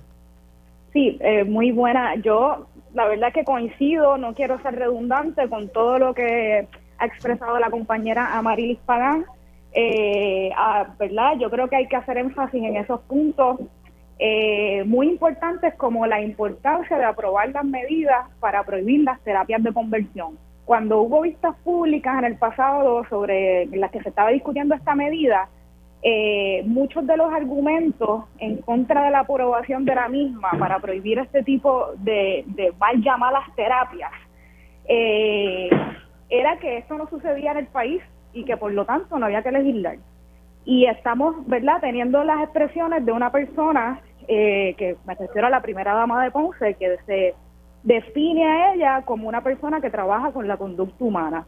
Y habla de terapias, ella menciona terapias de amor, pero son terapias de conversión y, y bastante alejadas del amor porque las expresiones eh, hacia la comunidad LGBT plus fueron más que nada violentas y lo que hacen ese tipo de expresiones que no se pueden tomar livianamente porque aunque ella no es la alcaldesa de Ponce, es la primera dama de Ponce y tiene mucha influencia, ¿verdad? O puede tenerla en, en las decisiones de política pública y administrativas que se toman en ese municipio, como se había dicho, por ejemplo, que había eliminado el uso de máscaras de gigantes porque las encontraba paganas y otro tipo de imágenes. Además, de las quejas que ya ha habido de varios artistas, como mencionó también la compañera Amarili, que, que, dicen, ¿verdad?, que habían tenido acercamientos para hacer presentaciones eh, artísticas en el municipio y que luego eh, los endosos fueron retirados, eh, posiblemente, ¿verdad?, basándose en estos prejuicios violentos que esta primera dama explicó o abordó en este programa, ¿verdad?, podcast con un cura.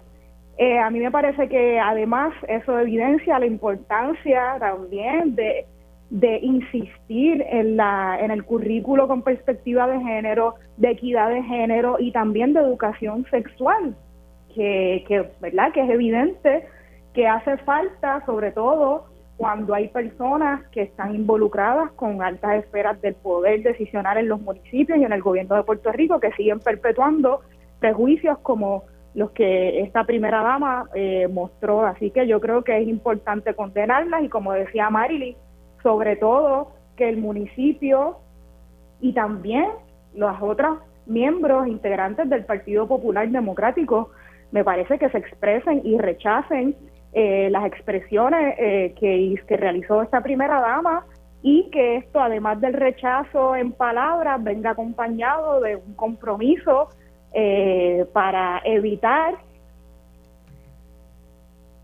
y erradicar este tipo de pensamientos y conductas violentas hacia una comunidad que ya experimenta suficiente, suficiente violencia, violencia y que ya estamos en un punto pasado para eh, para dejar todas estas manifestaciones violentas en, el pasado. Así que yo creo que es lo que está esperando el país es un compromiso que vaya acompañado de acciones tanto del gobierno ¿verdad? municipal de Ponce como de los otros municipios porque sabemos que este tipo de pensamientos todavía eh, prevalece detrás de algunos funcionarios y funcionarias de nuestro gobierno lamentablemente. Eh, además de ese punto que me parece muy importante, que es la separación de iglesia y Estado, que en muchas ocasiones es ignorado por las personas que ocupan posiciones de política pública eh, en nuestro país y que es tan importante porque ella misma decía en esta entrevista que ella fue, eh, que está haciendo eso porque Dios le dio un mensaje y Dios le dijo que tenía que estar ahí y hacer esas expresiones. Y me parece que es una evidencia de la falta de cumplimiento con nuestra constitución en cuanto a a esa separación de iglesia y Estado que muchas veces es ignorada y que tiene unas repercusiones bastante peligrosas sobre la sociedad.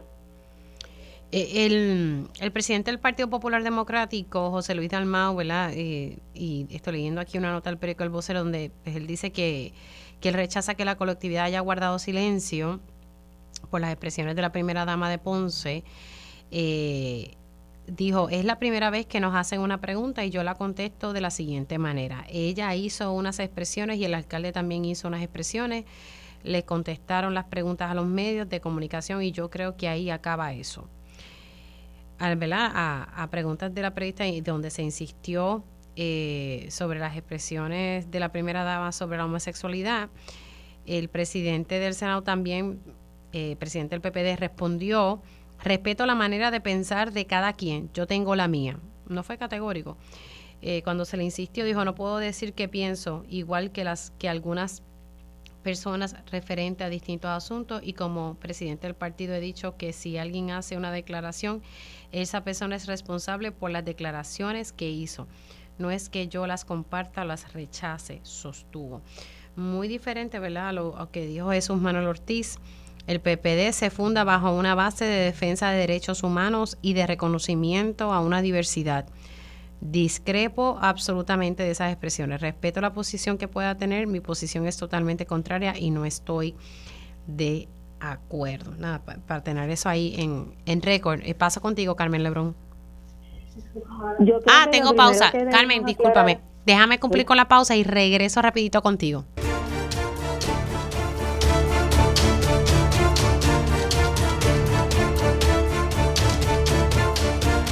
Ya estamos de regreso aquí en Dígame la Verdad por Radio Isla 1320. Estoy con mi panel de mujeres integrado por la licenciada Carmen Lebrón, la licenciada Amarilis Pagán y la licenciada Adriana Gutiérrez. Estábamos hablando sobre las expresiones de la primera dama de Ponce y el turno le toca a Carmen.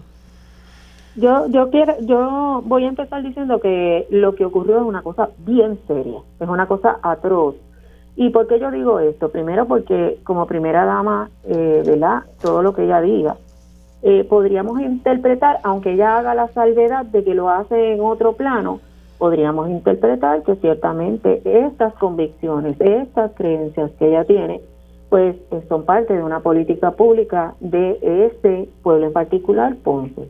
Así que yo creo que el Partido Popular en este caso tiene que estar claro y contundente de cuál es la posición del Partido Popular, qué es la ruta del Partido Popular.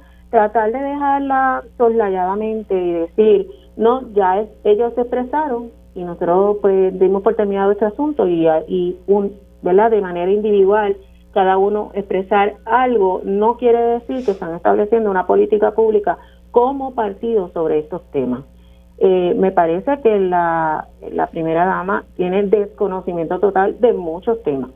Eh, y, parto del, punto cuando menciona eh, agresiones sexuales, yo que estoy trabajando con esto prácticamente toda la semana, me pareció una cosa atroz tratar de llevar el concepto de que el que una persona sea este homosexual, por ejemplo, es producto de un trauma por haber sido agredido sexualmente. Estaríamos hablando de que entonces toda eh, la situación de la comunidad LGBT se fundamenta en situaciones de trauma, de situaciones mentales.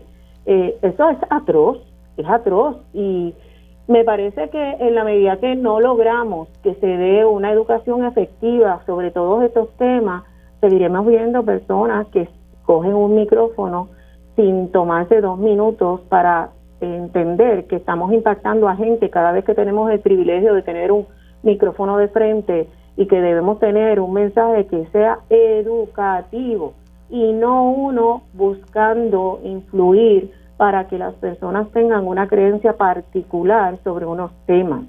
Eh, por eso es tan importante la educación con perspectiva de género y por eso es tan importante la educación en todos los temas que nos aquejan como personas y particularmente la educación sobre lo que es la comunidad LGBT, que quién mejor que Amarilis para haberle explicado también cómo lo ha explicado. O sea, a mí yo esta mañana volví a oír mucho de lo que la primera dama hablaba y yo no, yo decía, esto es precisamente lo que la gente dice que no pasa en Puerto Rico, sin embargo está pasando cada vez mucho más abierto aun cuando los que conocemos de estos temas nos impacten tan seriamente como para decir, pero ¿de dónde sacaron eh, todos estos conceptos que están hablando? Así que mi exhortación nuevamente es a que retomemos la educación con perspectiva de género, a que se hable de los temas de manera correcta, para que la población en general escuche y tenga la oportunidad de tomar sus propias decisiones. Eh, al alcalde, a la primera dama, la invito a que se oriente y se eduque porque realmente lo que todas las expresiones que presentó fueron eh, unas sin fundamento y sin la debida educación. Vamos a pasar a otro tema que me parece que es muy importante y que afecta a muchas mujeres aquí en Puerto Rico. Lo digo porque hablando todos los jueves con Ayuda Legal Puerto Rico, pues uno va aprendiendo. Y es verdad, el, acceso a vivienda, que es uno de los retos que enfrentan muchas féminas. Y, y esta semana eh, tanto Adriana Gutiérrez como Adrián González estuvieron denunciando pues la gentrificación que está ocurriendo en Río Piedras, lo hemos visto en distintos municipios del país, pero ahora se está manifestando en Río Piedras, donde eh, ¿verdad? personas están recibiendo eh, cartas para eh, que se le va a aumentar el alquiler o que tienen que, desalojar. Quisiera que Adriana pudiese explicar lo que está pasando para que entonces Amarilis y Carmen puedan eh, opinar sobre este tema, que me parece que es sumamente importante y, hay escasez de vivienda, pero hay muchas viviendas abandonadas, ¿verdad? Hay, hay inventario y eso es lo, irónico, ¿verdad? Pero no hay viviendas asequibles para, para todas las personas. Adriana. Sí, pues mira, eh, la denuncia, ¿verdad? Surge porque como hemos visto desde hace ya varios meses, eh, la compra indiscriminada, sobre todo por beneficiarios de la ley 22, este, inversionistas extranjeros de propiedades que, ¿verdad? Cuyas compras habíamos visto que eran más que nada en, en, localizaciones turísticas, en municipios eh, que no es, ¿verdad? Igual de condenables, pero veíamos que se concentraban, por ejemplo, en áreas más más caras de San Juan, como Ocean Park, más turística, eh, Isla Verde, Rincón, eh, municipios costeros, pero ahora estamos viendo que estas prácticas se están moviendo a áreas, por ejemplo, como Río Piedras y lo que ya habíamos también o se había denunciado en un pasado que habíamos visto que estaba sucediendo en Puerta de Tierra. ¿Y por qué esto, verdad, merece atención? Eh, y, todavía preocupa más esta compra indiscriminada por inversionistas beneficiarios de la ley 22 de edificios completos, porque se trata de, de apartamentos y de viviendas, de sectores donde vive gente desde hace muchos años, como los es Puerta de Tierra y es ahora en Río Piedras. Lo que sucede es eh, que recientemente eh, los, los, los residentes de, del condominio La Torre, eh, que se encuentra ubicado en la avenida Ponce de León, un edificio que me parece que tiene 20 eh, apartamentos eh, residenciales donde más que nada habitan estudiantes, recibieron unas cartas del nuevo dueño, que es un beneficiario de la ley 22, en las que les comunicaba que se les iba a estar aumentando el costo de la renta. en algunos casos hasta mil dólares lo que para estudiantes, sobre todo, ¿verdad? En, este contexto precario en lo que viven muchos de nuestros estudiantes, eh, representaba pues, pues una amenaza de tener que irse de ese lugar. Eh, y esto es importante también ponerlo en este contexto de, de Río Piedra. Por supuesto que Río Piedra, el casco urbano de Río Piedra, está abandonado desde hace muchos años y siempre es una propuesta de campaña de quienes quieren ocupar esa posición de alcalde o alcaldesa del municipio de San Juan, revitalizar el casco urbano de Río Piedra, que en efecto es más que necesario desde hace mucho tiempo. Pero esas promesas siempre se quedan en el vacío, como muchas de las, de las promesas que vienen de, de la clase ¿verdad? política del país o de quienes aspiran a liderar municipios o, o posiciones de, en, en, el, en el gobierno de Puerto Rico. Entonces ahora pasa lo que suele pasar, lo que pasó con la Autoridad de Energía Eléctrica, lo que está sucediendo con la Universidad de Puerto Rico, lo que sucede en Puerta de Tierra y ahora sucede en el casco urbano de Río Piedra. Se abandona, aún con las promesas de revitalización, y se crean las condiciones eh, perfectas para que se dé este tipo de desplazamiento, porque no es otra cosa. ¿Por qué digo? Porque hay gente que justifica esta compra de edificios, algunos abandonados, este no era el caso, ¿verdad? Este edificio la torre, eh, del cual estamos hablando, pero se justifica esta compra de estos edificios en estos lugares bajo la excusa de la revitalización. Pero algo importante que tenemos que estar conscientes es que no se puede hablar de revitalización si esa revitalización no se da desde la gente y para satisfacer las comunidades de la las necesidades de la comunidad que se pretende revitalizar. ¿Y por qué? ¿Y a qué me refiero? Pues en Río Piedras, ¿qué es lo que hace precisamente falta en Río Piedras hoy más que nunca?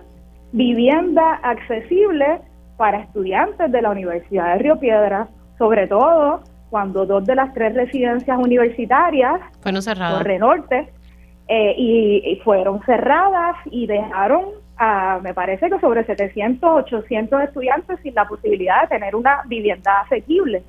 Así que yo creo que tenemos que ser bien cuidadosos porque al final esto, más que en la revitalización de los espacios, que es importante, es muy importante, va a redundar y va a tener como consecuencia el desplazamiento de una población vulnerable como son los estudiantes, pero también como son personas que no tienen ingresos, ¿verdad?, para pagar estos aumentos en la renta que parece que van a ser la orden del día a medida que se sigan comprando estos edificios por inversionistas cuyo propósito no es ofrecer vivienda asequible para las personas que residen en Río Piedra, sino sacar beneficios económicos, ¿no? Y entonces esto es algo que merece la atención porque no queremos ver a a lo que debería ser una ciudad universitaria, como es el potencial que tiene el casco urbano de Río Piedra, ¿verdad? Cerca de, del recinto eh, de Río Piedra, de nuestra Universidad de Puerto Rico, lo que debería estar pensado, eh, lo que deberíamos promover como una ciudad universitaria, no puede pensarse a la vez que se fomente y se permite el desplazamiento pues de quienes, de los estudiantes y las estudiantes de nuestra Universidad de Río, de Río Piedra, además de las comunidades que ya habitan ahí, de los comercios pequeños que debemos estar fomentando y de también de comunidades inmigrantes que viven eh, en los alrededores y en el casco urbano de Río Piedra.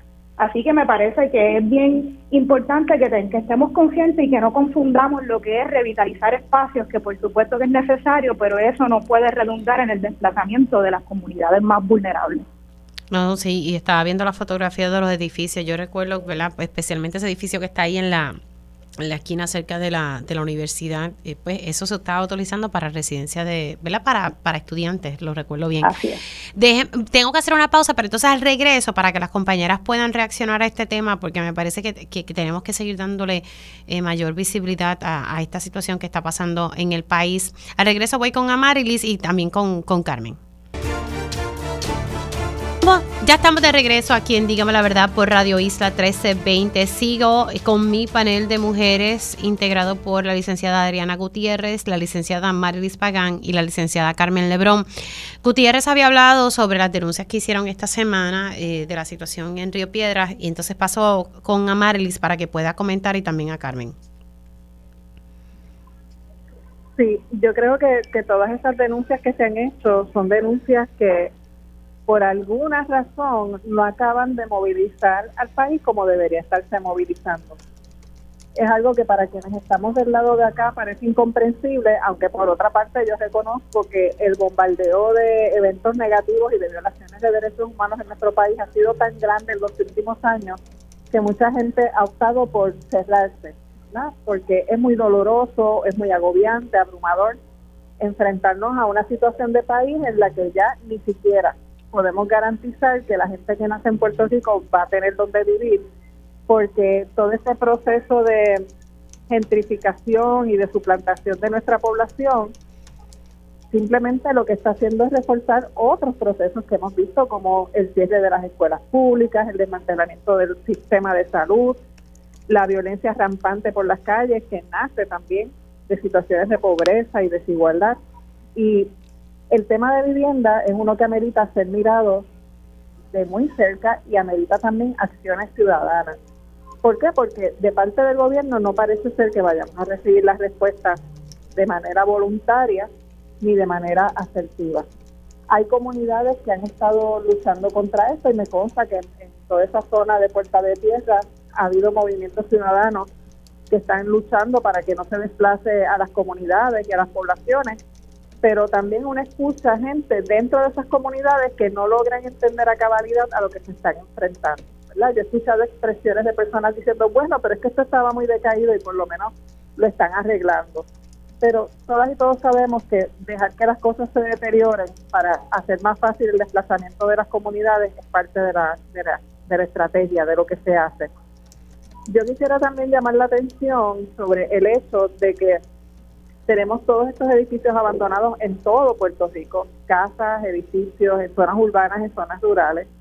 Y por otra parte tenemos una escasez tremenda de vivienda de alquiler y cuando las personas tienen viviendas alquiladas se enfrentan también al abuso de arrendadoras y arrendadores, a veces boricuas, a veces extranjeros, pero los de aquí también lo hacen, que simplemente piensan que le están haciendo un favor a quien le alquila no le ven como una clienta, un cliente, una persona que necesita un techo y por eso está pagando, y no se ven tampoco como parte de un entramado social en el que debería haber un mínimo de solidaridad.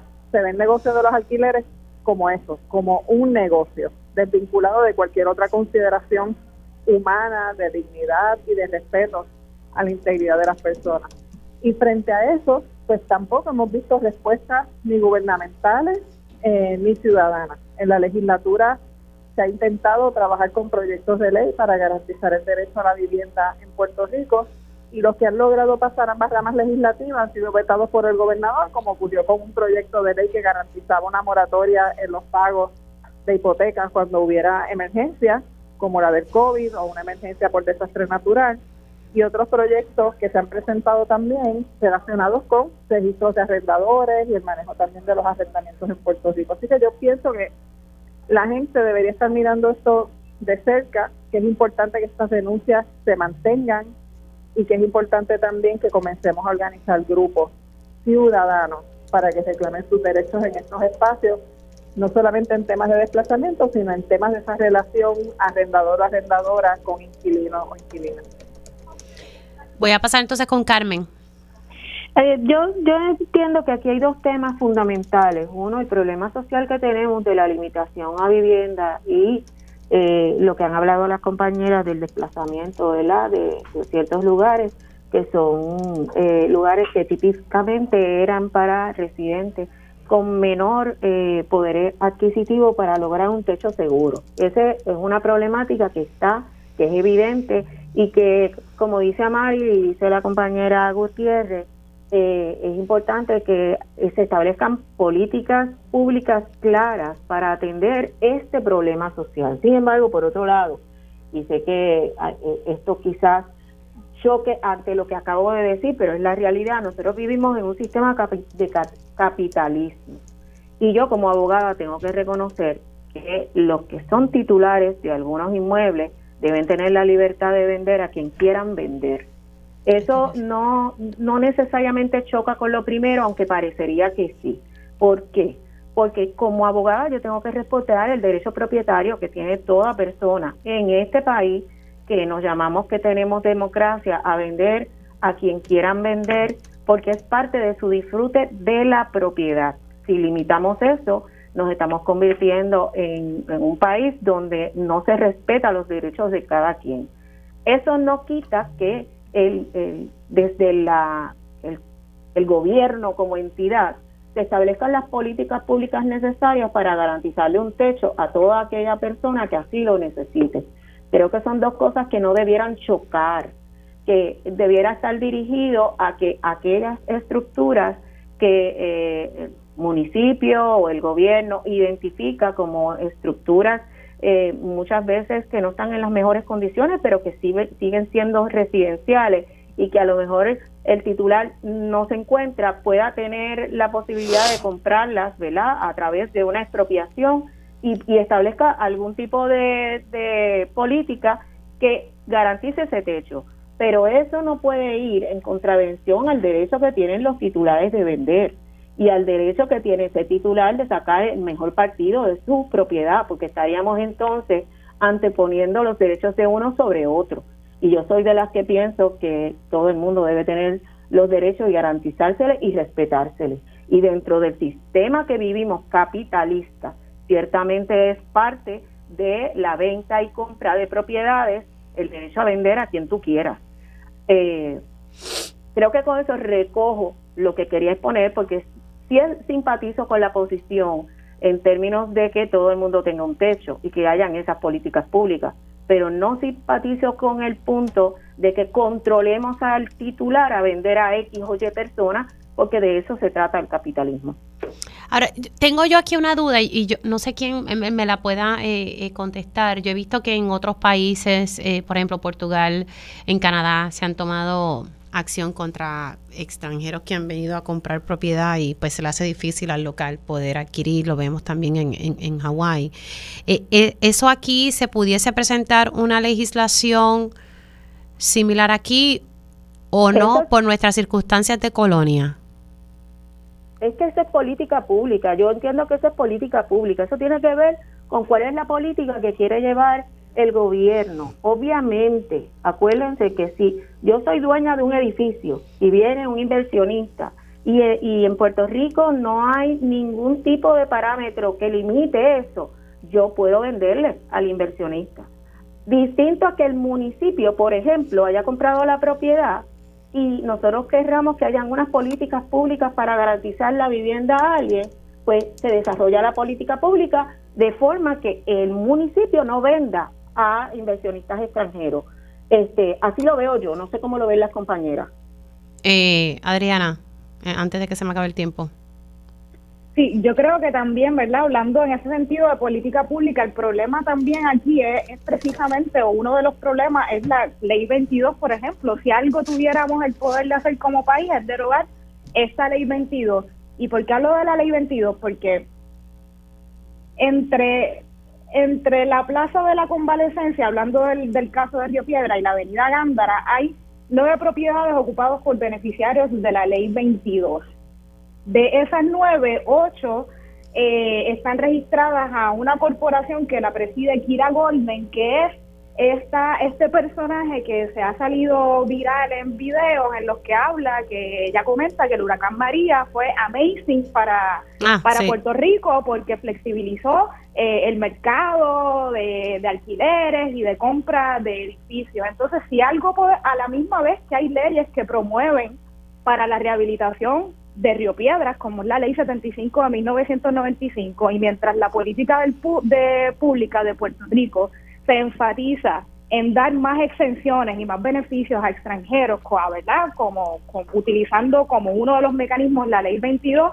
abandona el cumplimiento con otras leyes que buscan que se revitalice el casco urbano de Río Piedras, tomando en consideración la diversidad de personas que, que residen en el casco y verdad y que también tiene como fin o política pública eh, evitar el desplazamiento de personas que tienen eh, menos poder adquisitivo o económico para que no sean desplazadas. Entonces, bueno, se me ha acabado el tiempo. hacer es derogar esa ley 22 y el gobierno pues no quiere. No quiere Chica, gracias por, por haber entrado. Se me cuidan mucho. Nosotros hacemos una pausa y al regreso, tiempo igual.